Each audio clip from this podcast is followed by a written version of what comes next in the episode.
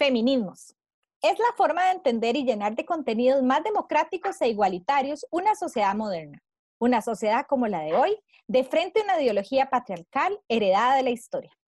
La teoría feminista trasciende el compromiso social, la participación y la construcción de la diversidad y el pensamiento.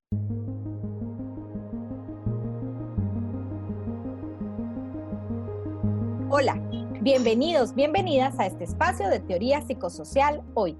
Es un gusto para mí y les saludo hasta donde se encuentre. Hoy conversaremos un tema apasionante, tanto para mí como para mis invitadas. Les cuento que mis invitadas, todas estudiantes de psicología, han investigado sobre los feminismos y se han matriculado con este tema desde hace algún tiempo, a través de sus conocimientos y por supuesto a través de sus experiencias de vida. Intentaremos hacer de este espacio un espacio ameno, crítico y de crecimiento frente a los retos de esta sociedad en la que estamos. Se las presento. Bienvenida, Katherine. Hola, Fabiola. Muchas gracias por la invitación. Anet. Gracias, Fabi, por la invitación. Saludos a todos y a todas. Sara.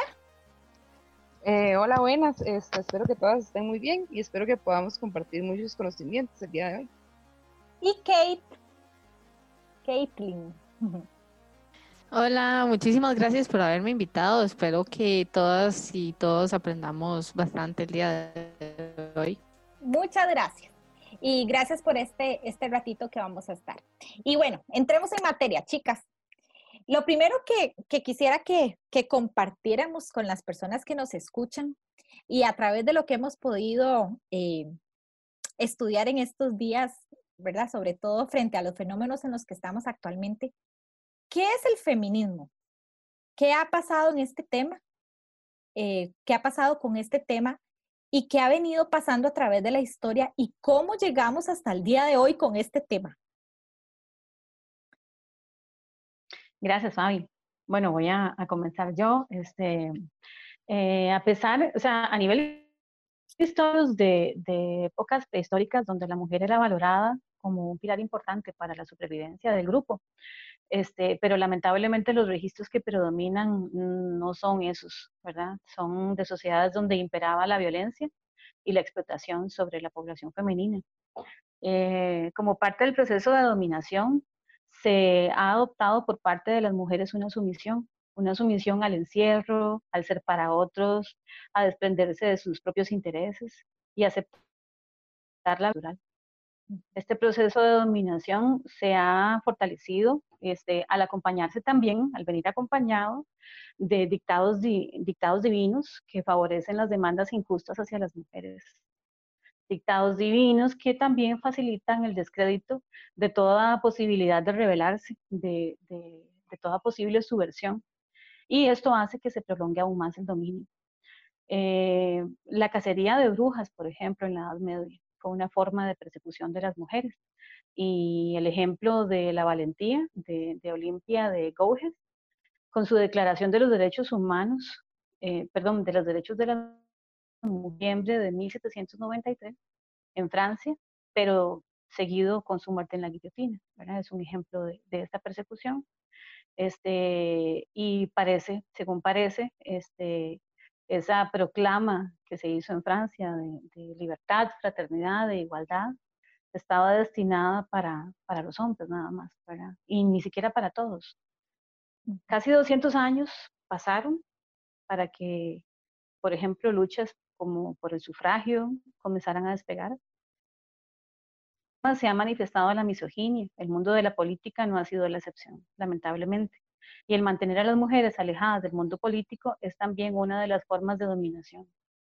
A partir de la asignación de las Naciones Unidas eh, de la década de, la mujer, la producción académica realiza esfuerzos para construir una teoría, la teoría del feminismo. Y como centro de dicha teoría se desarrollan los conceptos de patriarcado y género.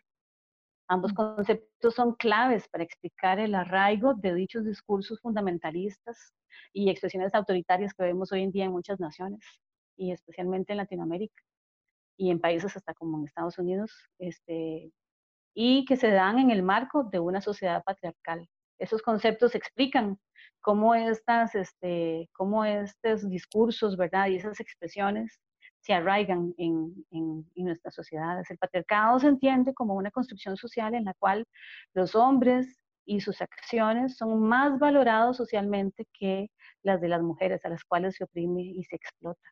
Este, y el género se refiere a la división de roles construida socialmente por sexo.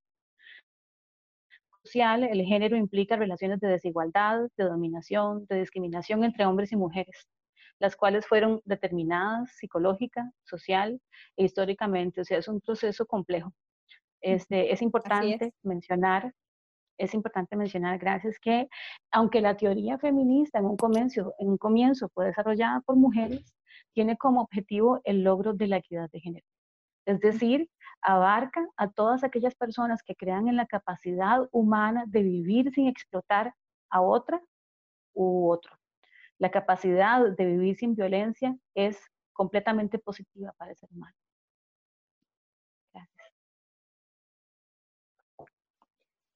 Sí, Fabiola y Anet, así como lo menciona Anet, digamos, la lucha que han emprendido las mujeres se remonta a siglos pasados. Es algo que se ha venido dando desde hace mucho tiempo y el feminismo siempre ha buscado este, evidenciar la opresión que tiene la sociedad patriarcal sobre las mujeres. Cómo esta opresión, ¿verdad?, este, permea todas las instituciones del Estado. Y, digamos, todas las luchas que se han emprendido este, pues han permitido alcanzar algunos logros. Por ejemplo, vemos mujeres que tienen mayor participación política, este, se han creado leyes, se han dado políticas públicas, pero aún así, a pesar de todos estos esfuerzos, seguimos viendo muchas problemáticas en la actualidad. Tenemos tasas altas de femicidios, tenemos mucha violencia que la podemos ver aquí en nuestra región centroamericana. Esta es una de las regiones más violentas del mundo. Tenemos el caso, por ejemplo, en México, donde los femicidios ¿verdad? son tiene una tasa súper elevada y tenemos muchísima desigualdad todavía. Este, las mujeres enfrentamos acoso callejero y otro montón de problemáticas. Y si lo vemos en el contexto acá, en Costa Rica, de la región centroamericana, podemos ver que muchas veces coinciden este, ciertos de estos rasgos, digamos, mujeres que viven en estado de pobreza, por ejemplo, o este, otras mujeres negras, mujeres indígenas, que todo eso es lo que se conoce como la interseccionalidad.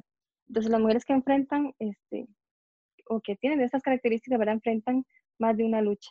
Y el feminismo se debe enfocar también en este, cubrir las necesidades de toda la variedad o diversidad de mujeres que existen. A ver, eh, esto, esto de las luchas parece ser el, el común denominador, ¿verdad? Eh, el tema de la desigualdad es el común denominador y parece eh, muy complejo saber o darnos cuenta que a pesar de todos los esfuerzos que, hemos hecho como colectivo, seguimos teniendo estos temas como un pendiente, ¿verdad? Pero yo, yo quisiera, y compañeras, que habláramos un poquito de quiénes hablamos hoy sobre el feminismo hoy en día, y por qué hemos llegado hasta este análisis actual. Em, ¿Cómo está Fabi? ¿Todo bien? Súper. Eh, eh, yo lo que siento es que hemos llegado debido a el acceso a la información que gradualmente hemos ido teniendo como mujeres. Eh, el Internet ha sido clave para mm, poder ver qué pasa alrededor del mundo, poder ponernos en la perspectiva de género, de cómo estamos con respecto a ellas y ver cómo van avanzando y cómo podemos seguir ayudando a personas y mujeres a lo largo del mundo, ¿verdad? Y principalmente en Latinoamérica, que como ya lo mencionaban, es, es un foco de, mm, de gran este, violencia de género y en donde el machismo es bastante demarcado y bastante visible en donde lo veamos. Em, eso del pensamiento crítico que se ha tenido a lo largo de América Latina, de, de, saber que hay, tenemos que eh, ir poco a poco eh, desvaneciendo ese problema y cómo se ha podido lograr desde el punto de vista del feminismo cambiar esas subjetividades que tenemos con respecto al patriarcado, este, visibilizar el patriarcado yo creo que eso es algo importantísimo que tenemos que hacer nosotros desde la lucha como mujeres en el día a día y mm, saber que hay perspectiva de género, que como ya lo decía, todas situaciones diferentes, somos mujeres, pero eh, no son las mismas situaciones siempre. Sí, para extender poco la idea de, de Sara, este, hablando del Internet, para responder la parte de que quienes hablan hoy en día sobre feminismo, creo que es un poco difícil decirlo, ya que se podría decir que cualquiera que apoya la causa y tenga acceso a la información y, la crea de verdad y luche por la causa, puede ser cualquier persona a causa del Internet. Entonces se podría decir que, que no se puede definir quienes hablan sobre feminismo, pero que son más personas que antes por el acceso a la información y las noticias falsas y todas esas cosas. Sí, yo, yo sí creo que hay ahora también un reto importante, ya bien lo apuntan ustedes, eh, compañeras, el, el, tema de la Internet es todo un tema hoy en día, porque entonces podría ser como una herramienta que, que podría servir a favor de, de esta lucha o más bien podría volverse un tema más de análisis en la lucha que, que estamos enfrentando. Pero bueno, hay un tema relevante y yo sí quisiera traerlo hoy porque, porque de todas formas eh, es un tema de hoy y, y, que tiene que ver con aquellas expresiones autoritarias en la política y que estamos viviendo hoy en día, como por ejemplo el tema de los Estados Unidos eh, y su presidente, ¿verdad? U otros temas que, que tenemos bien cercanos. Eh, pero ¿cómo explicamos esto desde nuestra posición feminista? Sí, exacto. Actualmente, Fabi, tenemos un problema con este, los gobiernos autoritarios que se están viendo en la actualidad porque esos gobiernos siguen una lógica neoliberal. Y esta lógica lo que hace es aumentar las desigualdades. Y ahorita estamos viendo también un movimiento de fascismo social en los gobiernos. Entonces tenemos democracias, pero que realmente funcionan bajo una lógica de fascismo. Entonces, Fabi, por ejemplo, cuando uno piensa habla de fascismo, ¿verdad? Piensa en Italia, en Alemania, y no se percata a veces de que en la actualidad tenemos gobiernos que están con una línea de pensamiento similar a estos gobiernos anteriores. Estos, este fascismo que vemos en, las, en los gobiernos, este, como ya dije, aumentan la desigualdad, ¿verdad? Por género, por raza, por clase social. Entonces tenemos un problema en el que los derechos ya son parte únicamente del discurso y no de la realidad. Este, lo podemos ver con ejemplos claros como Donald Trump en Estados Unidos y su discurso racista, xenofóbico, misógino, que lo que hace es legitimar la violencia. Tenemos también ejemplos como Jair Bolsonaro en Brasil, este, Bukele en El Salvador, y todos estos, si prestamos atención al discurso de estos gobiernos, realmente este, que son de extrema derecha, ellos este, lo que hacen es legitimar la violencia. Y esto obviamente repercute sobre las mujeres. De igual forma tenemos no precisamente en la derecha, sino también los de agua, que siguen esta misma lógica también de discriminación, de desigualdad.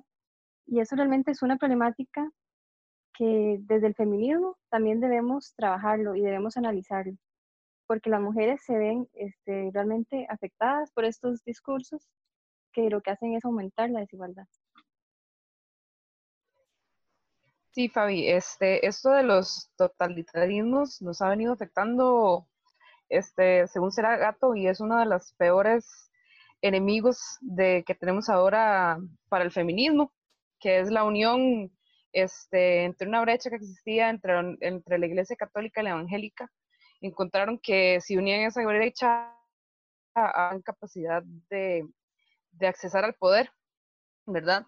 Utilizando eh, los discursos de, de cristianismo este, para manipular las masas, teniendo inclusive, creo que totalmente el accionar diferente a lo que dicen.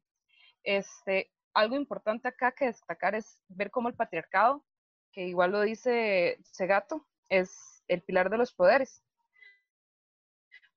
Debido a esto, el, patriarcado tiene control sobre todo, gracias a su, su gran control del espacio público, del espacio político.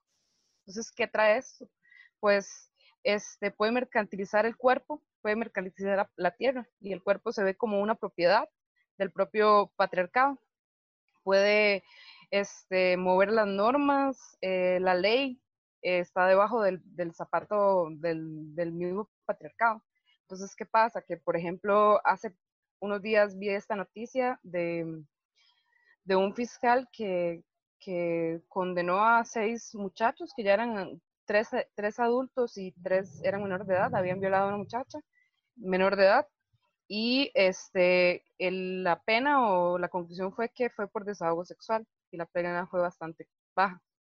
Y alrededor de esto una gran polémica por el... se decía que el fiscal había hecho muy bien, obviamente, se está apoyando la acción, aunque esté mal, porque es un hombre y porque es el poder, ¿verdad? Y el poder no se tiene por qué este, dudar. Em, y después de eso, se, va más adentro y se explica que el desahogo sexual está en, parte de la ley que utilizaron, que el desahogo sexual este, es por el actor, es sabiendo que lo que hace tiene consentimiento de la víctima, que va a cometer un ataque sexual y que se trata de un delito. Consciente de ellos, avanza sin consideración del daño que va a provocar en esto. Entonces dice que más que todo eso es desahogo sexual doloso. Y eso nos, explica muy bien cómo este, el mismo patriarcado puede generar poder por medio de, las leyes y, a quién se las aplica. Em, hace poco vi el caso de una muchacha en Estados Unidos, no me acuerdo el nombre, em, ella mató al, al, que la había violado, ella era prostituta, pero la había violado y se sentía en peligro de muerte, el señor le había enseñado miles de escopetas y ella está pagando ahora este, pena de muerte por haberlo matado siendo menor de edad. Entonces, las leyes cómo van cambiando y cómo se van este, acomodando mm, al bienestar y a, y a ir a favor de la balanza de la mayoría de hombres. Otra cosa muy curiosa que estaba pensando últimamente fue que estamos, por ejemplo, ahora en un periodo de pandemia y mm, muchas necesidades ahorita y hay muchos, muchos retos que tenemos que ponernos como seres individuales, como país, como planeta. Y vi algo muy curioso y fue que mm, poco, muy poco después, aunque todo el sector turismo, que es mucha gente vive el sector turismo acá y en otros países, no se ve tan reactivado, se ve más reactivado el hecho de el fútbol. Ya el fútbol está volviendo a pasar y ya están volviéndole a, llenar el ego y a llenar el, el entretenimiento al patriarcado, ¿verdad? Porque al ser el fútbol un, y una actividad tan, tan androcéntrica, em, les están dando el gusto solo a los hombres, digamos, o a esa población que piensa heteronormativa de, de, de poder hacer lo que ellos quieren. Eh, en un rango un poco más autoritario y tal vez más institucionalizado. Este, yo vengo de un colegio católico y en este colegio eh, yo recuerdo que toda una vida las normas que iban para las mujeres, como era un colegio mixto, eran súper duras. Eh, a nosotros no nos dejaban, usábamos una camisa blanca de escuela, súper grande, ellos decidían la talla que nos daban, em, ellos decidían qué cómo tenía que ir el pantalón, con qué largo, si tenía que, no, no podía ir ni tú, no, podía ir acampanado, que yo me acuerdo que eran los, los, los pantalones de moda de la época, tenía que ser recto de hombre con paletones y el dato más curioso de eso era que mm, no nos dejaban usar este brasieres o ropa interior femenina de, colores porque como la camisa era blanca, inclusive debajo de la camisa teníamos que usar otra camisa para que no se viera nada, no podíamos usar ningún brasier de colores porque eso tentaba al hombre y así lo decían. En este mismo colegio, hace un tiempo había salido eh, una noticia del cual no se mencionó el nombre del colegio, quién sabe qué pasó por detrás, porque la noticia fue muy pegada de un, de un profesor que había violado a una de sus alumnas y la, había, la había enrollado con esta de relación de poder, ¿verdad? Una relación de poder y la había violado y ella se había dejado, pues obviamente era el profesor, este, cómo decirle que no, ¿verdad? Y el, el, el, el muchacho fue a la cárcel, pero ahora está libre. O sea, fue a la cárcel un año y ahora está libre y ahorita hace poco volvieron a salir noticias de profesores del mismo colegio cometiendo abusos eh, y acoso sexual a las alumnas cuando ya salieron. Y los comentarios es porque hasta ahora este, ya, ya salieron, ya son, ya son mayores de edad. Y este, lo más curioso de todo es que el nombre de este colegio no ha salido a la luz, sino que la noticia se hace en general y se menciona un colegio. Entonces vea el poder que tiene un, un colegio católico este, en la influencia del Estado y de, y de, las leyes, ¿verdad? Yo creo que definitivamente eh, siguen habiendo mucho, muchos temas pendientes y, y, esto permea los diferentes escenarios de, de nuestra sociedad, eh, incluso eh, pues escena, el, el, escenario educación, ¿verdad? Y bueno, yo, cre yo quisiera también, em, esto me llama a, a preguntarle sobre este justamente este fundamentalismo político religioso y estas expresiones de, de autoritarismo, ¿por qué nos tienen que afectar de manera particular, o más bien si es que nos afectan de manera particular a las mujeres?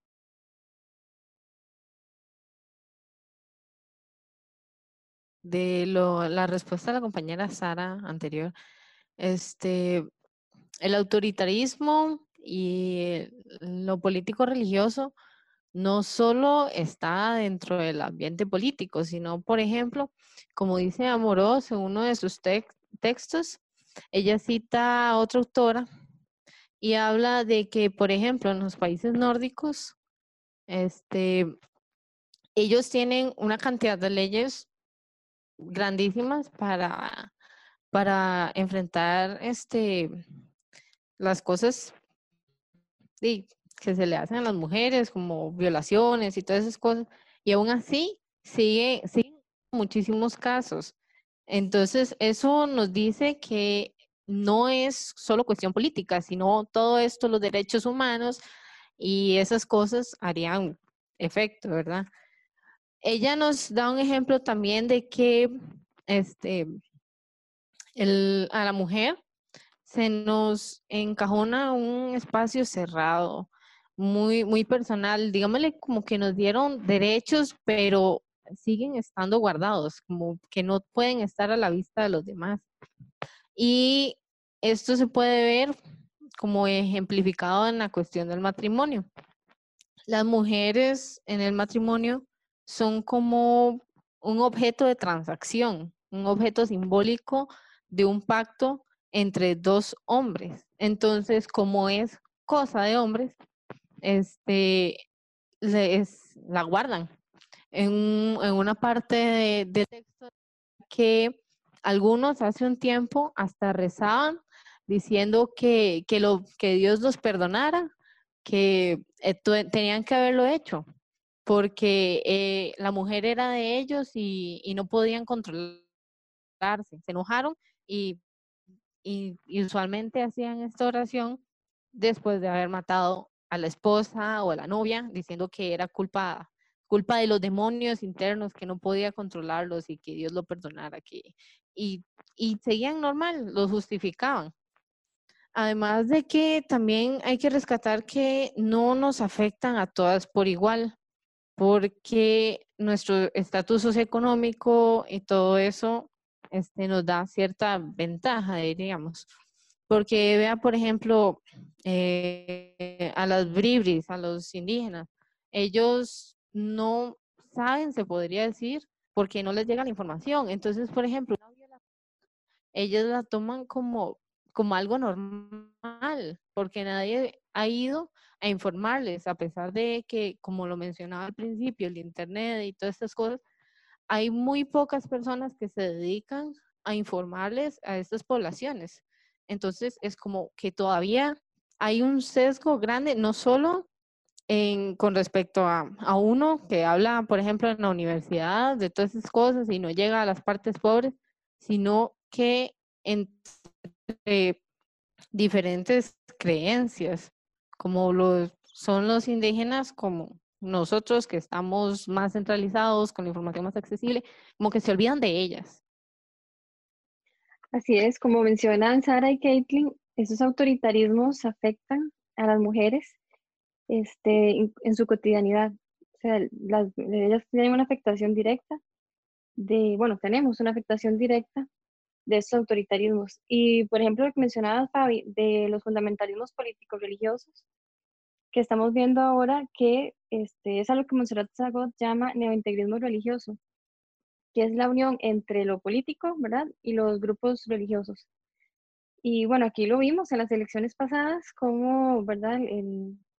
un partido, eh, Fabricio Alvarado, ¿verdad? Ganó tanto poder este, y lograron espacios políticos, ¿verdad? Estos, estos grupos religiosos.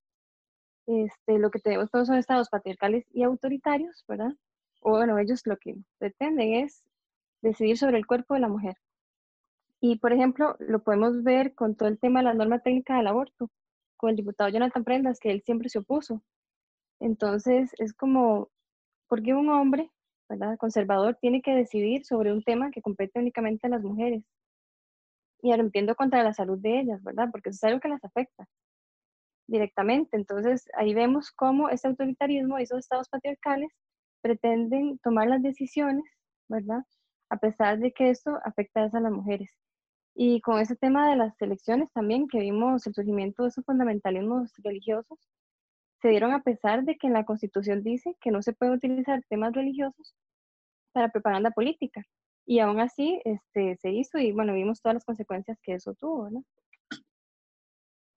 Yo quisiera no irme de este espacio, compañera, sin conversar, y, creo que esta es como la reflexión a la que llegamos, eh, de que hay eh, este escenario actual, ¿verdad?, eh, que tenemos en el Estado, ¿verdad?, en el primer poder de la República, que nos dice em, que hay un tema de, de, moral, ¿verdad?, disfrazada ahí, em, y, y, respondiendo a un sistema muy fuerte, pero yo quisiera así que no nos fuéramos de, este, de este espacio sin hablar de este lema de lo personal es político, ¿verdad? En relación a, este tema de análisis.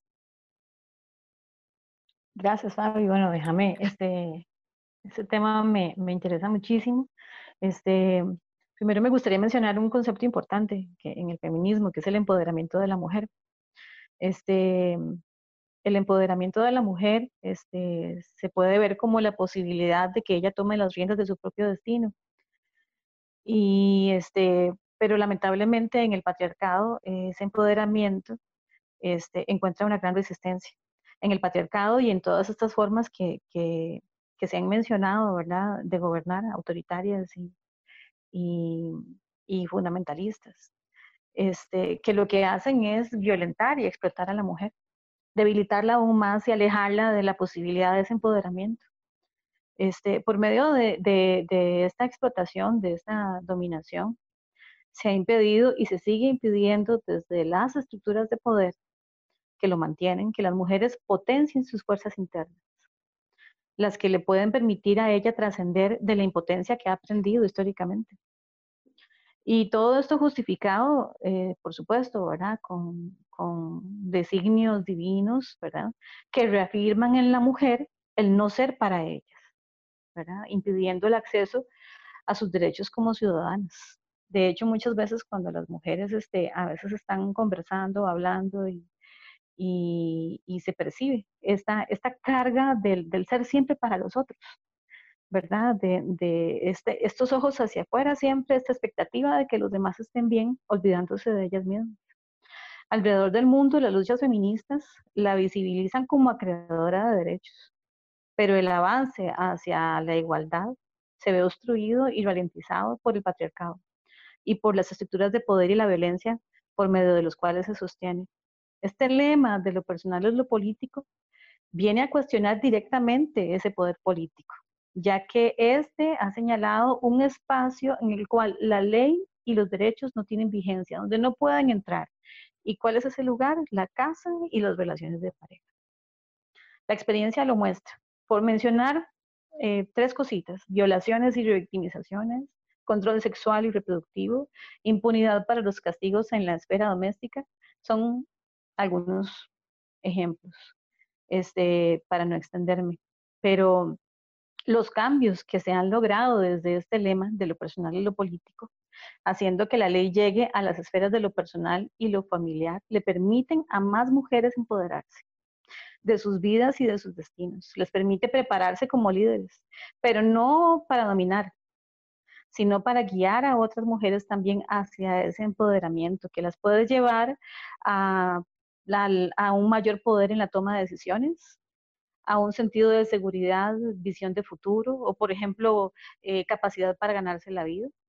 Es importantísimo resaltar también cómo a nivel psicológico este, este empoderamiento y esas potencias internas de la mujer se alimentan cuando ella puede llegar a trascender esa impotencia aprendida, cuando cada vez este, somos menos apegadas y menos rígidas, cuando no tenemos miedo de desarrollar nuestras capacidades creativas y de invención, cuando fomentamos nuestro espíritu de superación ante el contexto, ante las dificultades, las crisis, y cuando nos volvemos flexibles también y abiertas ante ciertos conocimientos que nos fueron negados y, ante los cuales eh, muchas veces tenemos hasta miedo, ¿verdad?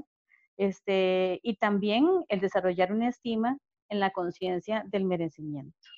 Pero todo lo anterior, todo lo que yo acaba de, de mencionar, esas potencias internas, este empoderamiento, este, es posible, se puede lograr, pero sin dominación ni violencia. Lo anterior, que lo que acaba de mencionar, se relaciona muchísimo con, con, con el recuperar el, el, destino de nuestras vidas, ¿verdad? Y ya dejar de ser para otros y ser para nosotras mismas. Un ejemplo, este, por ejemplo, con respecto a, a, que lo personal también sea político, es la inclusión de o más bien la aprobación del, de la ley contra el hostigamiento sexual en el empleo y en la docencia, ¿verdad? Entonces, a partir de, de, esta ley, se empiezan a reconocer conductas, por ejemplo, como mm, decirle a una mujer palabras de naturaleza, naturaleza sexual o acercársele corporalmente con insinuaciones, ¿verdad? Em, pueden empezar a ser percibidos como hostiles, como humillantes u ofensivos, ¿verdad? Este, que son aspectos emocionales que usualmente eran omitidos totalmente, del todo desaparecidos en la legislación. Bueno, yo creo que ha sido un espacio riquísimo de, de, conversar y yo quisiera agradecerles este ratito, compañeras. Eh, y bueno, ya nos tenemos que despedir. Gracias, Fabi, también. Muchas gracias por la invitación. Sí, muchísimas gracias. gracias, Fabi. Y bueno, yo, yo quisiera no irme sin, sin destacar algunos, algunas de las, de las conclusiones con las, a las que hemos llegado en este espacio y sobre todo en este proceso de materializar eh, el feminismo, los feminismos. Eh, por ejemplo, la, desigualdad, yo sí creo que la, sí creemos que la desigualdad de la región latinoamericana acentúa la, la desventaja de las mujeres, que los grupos religiosos y este significado, entre comillas, moral de algunos tomadores de decisiones, por ejemplo, en el ámbito de la justicia o la educación, eh, ellos tomando cada vez más lugar en espacios políticos y públicos que acentúan esta desventaja de la mujer, que la lógica institucional muchas veces falla al, leer las necesidades reales de las mujeres, ya nos lo decía Adriana Rodríguez, eh, que es esta lógica eh, de poder llegar y leerles su necesidad genuina y su necesidad real a partir de sus mismas voces, que impera la violencia y la explotación sobre las mujeres y lo sigue, sigue imperando a través de la historia, que esta sociedad ha privilegiado a los hombres y que se ha mantenido se han mantenido a las mujeres alejadas del ámbito político y que además cuando se incursiona en este espacio político se enfrentan múltiples tareas, demandas cotidianas en relación a nuestra profesionalización, a nuestro cuerpo, a nuestra sexualidad o a la maternidad, por ejemplo. Que el femicidio y la explotación sexual siguen siendo temas pendientes y que se cuestiona, por ejemplo, esta semana o se traba la aprobación de una ley como la del acoso callejero, otro tema pendiente. En fin, un reto que tenemos nosotras en nuestro futuro accionar desde esta ciencia social como la psicología, que el compromiso de una lectura crítica, ética y real de las necesidades de las mujeres y con las posibilidades de proponer un abordaje transdisciplinario que señale y proponga condiciones de igualdad y de oportunidad para todas las mujeres. Les agradezco, compañeras, por haberme acompañado en este espacio. Nos despedimos con este compromiso. Gracias por escucharnos y nos conectamos en una próxima oportunidad. Hasta pronto.